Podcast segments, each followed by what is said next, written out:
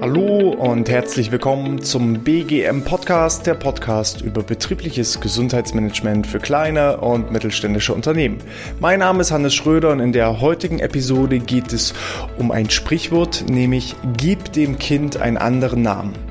Alternativ kann man auch sagen, der Wurm muss dem Fisch schmecken und nicht dem Angler. Und was diese beiden Sprichwörter mit Meditation zu tun haben, das erkläre ich euch jetzt.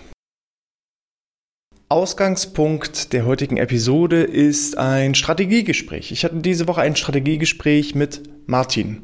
Martin ist Geschäftsführer, sehr innovativ denkend von einer ungefähr 30 Mann Firma, hauptsächlich im Schwerpunkt Industrie, Automobilindustrie, Motorentechnik und beschäftigt dementsprechend relativ viele Männer und beschäftigt auch ähm, entsprechend eher wissenschaftlich arbeitende äh, Ingenieure, Techniker, Mechaniker, also gestandene Männer, um es mal so kurz zu fassen. Und ähm, wir haben über das Thema betriebliches Gesundheitsmanagement gesprochen und ähm, Martin ist ähnlich wie ich ein ganz, ganz großer Fan von Meditation. So, und jetzt werden einige denken, oh, wie cool, Meditation, das ist genau auch mein Ding. Ähm, ich beschäftige mich total dafür. Oder damit, nicht dafür, sondern damit. Und äh, dann gibt es genauso eben Leute, die sagen, wie, Hannes, du setzt dich da hin im Schneidersitz, zündest dir ein paar Räucherstäbchen an und sagst die ganze Zeit, om. Nein, so ist es nicht. Und da merkt ihr schon, hm, jeder hat unterschiedliches Verständnis für unterschiedliche Begrifflichkeiten. Und daher wird der Wind des Spruches, gib dem Kind einen anderen Namen. So, ich kann aus eigener Erfahrung schon mal sagen, ich habe zwei Kinder. Allein sich schon dafür zu entscheiden, welches Kind welchen Namen bekommt, äh, ist ja schon immer eine große Herausforderung. Ja, da hast du den Mann und meistens die Frau und beide haben den Kinderwunsch oder das Kind ist unterwegs und dann diskutiert man, Mensch, welchen Namen findest du denn gut? Ach, ich bin für Nico, ich bin für Michael, ich bin für Max, ich bin für und so weiter und so fort. So, und häufig entsteht das Spiel, dass der eine sagt, ah nee, Max, das kann ich nicht. Ich habe da mal so einen Klassenkamerad gehabt, der war ganz furchtbar. So möchte ich nicht, dass unser Kind wird. So, und der nächste sagt, ah nee, Martin, mh, hm, nee, unser Nachbar, der heißt ja auch Martin und äh, den mag ich überhaupt nicht. Und da seht ihr, unterschiedliche Menschen haben zu unterschiedlichen Namen oder Begriffen unterschiedliche Bilder im Kopf. Und das Kind bleibt ja immer das gleiche ob er nun Nico, Martin, Michael oder wie auch immer heißt. Es bleibt das gleiche Kind. Das Einzige, was sich verändert, ist die Begrifflichkeit. Und äh, das spiegelt sich auch im betrieblichen Gesundheitsmanagement ganz, ganz stark wieder. So, und das war eben auch das Problem für Martin. Martin hatte eben selber positive Erfahrungen mit dem Thema Meditation gemacht. Dabei sitzt er weder im Schneidersitz noch macht irgendwie um oder zündet irgendwelche Räucherkerzen an, sondern er sagt eben, er visualisiert, er setzt sich Ziele, er stellt sich vor, diese Ziele zu erreichen und ähm, macht Körperreisen, macht Fantasiereisen zur Entspannung und und es tut ihm einfach gut. Und diese positive Euphorie, die er da entsprechend erlebt hat, das wollte er jetzt gerne auch an seine Mitarbeiter heranbringen. Und wenn Martin eben anfängt, von Meditation wieder zu erzählen, dann fangen schon seine Kolleginnen und Kollegen an, mit den Augen zu rollen und sagen, ah, jetzt kommt er wieder mit seinen Räucherstäbchen. So, und da sieht man eben, es sind unterschiedliche Definitionen für einen und denselben Begriff. So, und Martin hat mich nun gefragt, Hannes, hast du da einen Tipp? Wie, wie können wir das Thema Meditation an meine Mitarbeiter ranbringen? Und da habe ich gesagt, wir geben dem Kind einfach einen anderen Namen, denn schließlich muss der Wurm dem Fisch schmecken statt dem Angler. So, das heißt, anstatt jetzt irgendwie mit Krampf zu versuchen, Meditation an die Mitarbeiter ranzubringen. Und das ist jetzt nur sinnbildlich. Diese Meditation ist jetzt nur ein Beispiel. Es gilt genauso für Rückentraining, das gilt genauso für andere Entspannungsverfahren, das gilt für gesunde Ernährung. Ja. Macht mal einen Vortrag als Aussagen gesunde Ernährung, Vortrag zum Thema gesunde Ernährung. Da meldet sich keiner an. Und das betrifft aber jeden. Wir essen ja, alle essen wir den ganzen Tag. Und eine gesunde Ernährung ist ja auch für jeden wichtig. So, gesund, ist wieder, da lässt sich schon wieder auch drüber streiten. Für den einen heißt gesunde Ernährung möglichst fettfrei, möglichst äh, kohlenhydratarm. Für den anderen bedeutet gesunde Ernährung ausgewogen, schön ballaststoffreich und so weiter. Also da seht ihr ein und derselbe Begriff, aber unterschiedliche Definitionen. Und ihr müsst lernen, im Rahmen des betrieblichen Gesundheitsmanagements die Sprache zu sprechen eurer Mitarbeiter.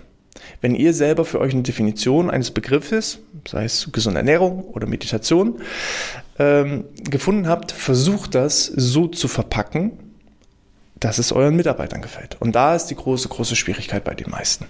So, und dann ähm, fangt auch mal an, als kleiner Tipp, nicht in Merkmalen das Ganze zu beschreiben und zu verkaufen, sondern über Vorteile zu gehen. Wie wäre also der Tipp jetzt speziell für Martin? Ähm, da ist es so, es sind hauptsächlich Männer. Es sind technisch versierte Leute, die also auch viel mit Wissenschaft zu tun haben und entsprechend kann man da eben das Thema Meditation über Zahlen, Daten und Fakten ranbringen. So, und ich würde es nicht Meditation nennen, sondern ich würde es Visualisierungstechniken nennen oder Brain Hacking mit Hilfe von Alpha-Wellen und Schumann-Frequenz. Das sind alles so Begrifflichkeiten, ja, mit Wellen und Frequenzen. Da kann ich eben aus dem technischen Bereich sehr, sehr gut arbeiten. Und dann kann ich eben einen Vortrag halten, wie effektiv die Schumann-Frequenz beispielsweise ist, um an das Unterbewusstsein zu gelangen und das Unterbewusstsein zu öffnen, weil unser Gehirn in entsprechenden Wellen schwingt, wenn ich mit der Schumann-Frequenz arbeite und dann den perfekten Zugang zum Unterbewusstsein habe. Und dann eben auch noch mit verschiedenen Studien untermauern, was das Thema Unterbewusstsein angeht.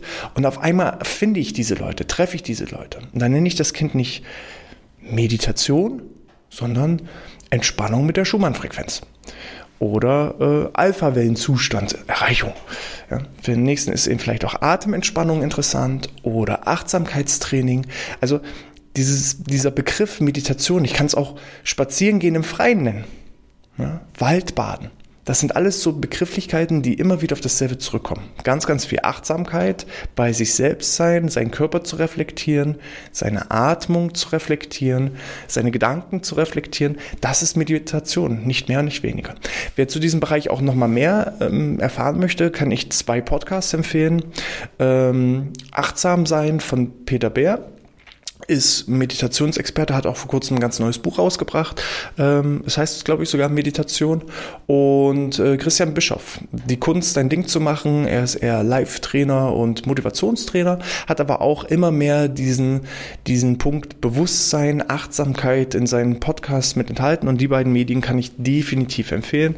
Und als App, ich selber benutze Seven Mind als Entspannungs- und Meditations-App. Ich habe da überhaupt gar keine Aktien dran, sondern es sind wirklich bloß reine Empfehlungen jetzt hier raus. Es gibt auch andere. Ich kenne Headspace, ähm, aber für mich war es zum Beispiel Seven Mind.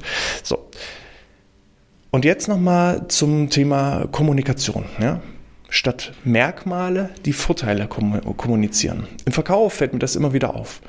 Ich weiß nicht, ob ihr das kennt, aber ein, es gibt halt so Autoverkäufer A und Autoverkäufer B. Autoverkäufer A reagiert in etwa so. So, wir haben jetzt hier Modell ABC mit 125 PS, vier Airbags, vier Türen, ein Kofferraum mit 200 Liter Fassungsvermögen, ein Lenkrad und ähm, es ist auch noch eine Klimaanlage drin. So, das, was ich jetzt gemacht habe, ist lediglich eine Aufzählung von Merkmalen. Das interessiert mich aber nicht interessiert mich, ja, die Jungs vielleicht schon eher, aber wenn ich jetzt mal die Frauen ähm, frage, interessiert die PS-Anzahl auf das PS genau?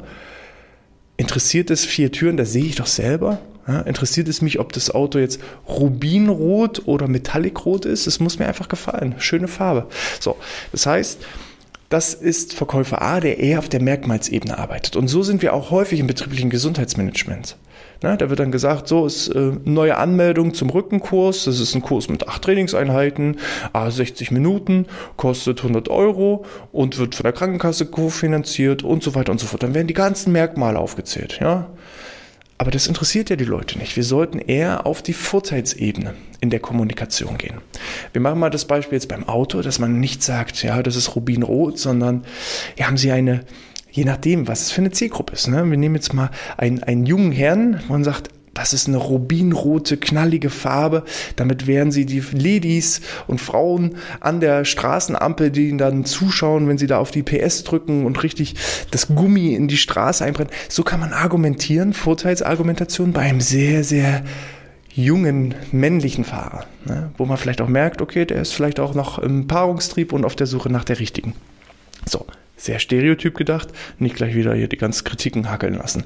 Ähm, Habe ich jetzt eine Frau äh, mit vielen Kindern, dann kann ich zum Beispiel auch das Thema Sicherheit in den Fokus rücken. Ja, da muss ich jetzt nicht sagen, hier gibt's jetzt 27 Airbags in dem Auto, sondern dass man eben sagen kann, mit diesem Auto können Sie absolut sicher sein.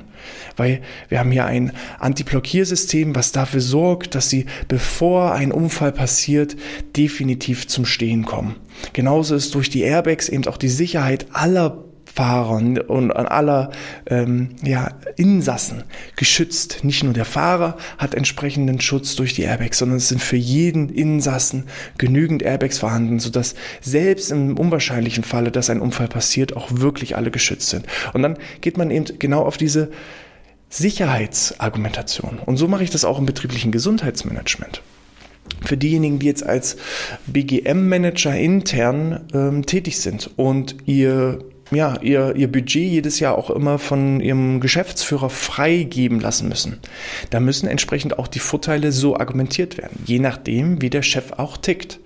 Es gibt zum Beispiel Geschäftsführer von Dienstleistungsunternehmen oder von Produktionsunternehmen.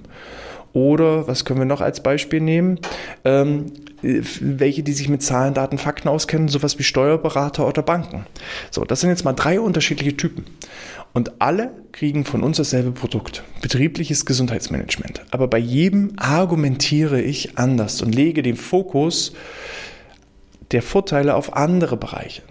Das heißt eben, derjenige, der im Dienstleistungsbereich selber auch aktiv ist, der kriegt von mir viele Dienstleistungen, die wir angeboten oder die wir anbieten, kriegt er auch präsentiert. Das heißt, da ist meine Argumentation eher auf den vielen verschiedenen Dienstleistungen, die wir für unsere Kunden übernehmen, alles mit aufgelistet.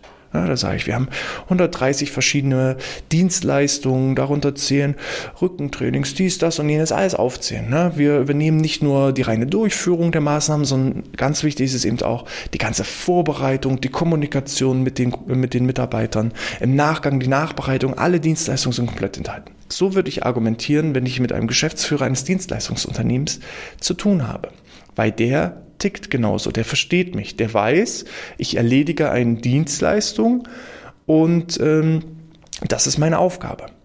So, ganz anders ticken häufig äh, ja, Geschäftsführer aus Produktionsbetrieben. Die sind es gewohnt, sie haben ein handfestes Produkt, etwas, was sie in der Hand halten können und tauschen dieses feste Produkt gegen Geld mit ihren Kunden. Und wenn ich jetzt nur auf Dienstleistungs Argumentation wäre. Sagt er, naja, aber können Sie mir das alles beweisen? Haben Sie denn irgendwelche Ergebnisse? Die brauchen meistens etwas Haptisches, etwas, was Sie anfassen können.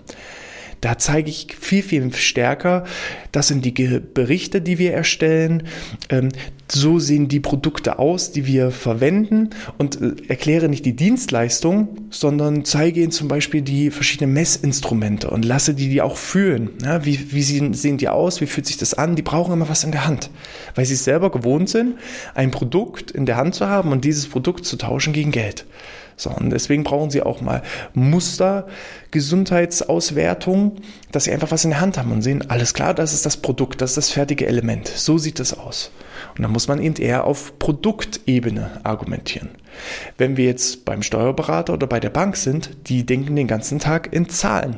Das heißt, da stelle ich die, das Investitionsvolumen in den Vordergrund, da stelle ich den Return on Invest in den Vordergrund, da gehen wir auch viel gezielter auf Krankenstände, Krankheitsquoten ein, was da für Kosten entstehen, was das Einsparpotenzial ist, dann argumentiere ich die ganze Zeit nur auf dieser Zahlenebene. So. Alle drei bekommen ein und das gleiche Produkt. Alle sind dann bei uns Kunden im Bereich des betrieblichen Gesundheitsmanagements. Aber ich muss halt unterschiedlich argumentieren. So. Wie ich selber ticke, und was mir am sel selber am besten gefallen würde bei der Präsentation, das spielt dabei keine Rolle.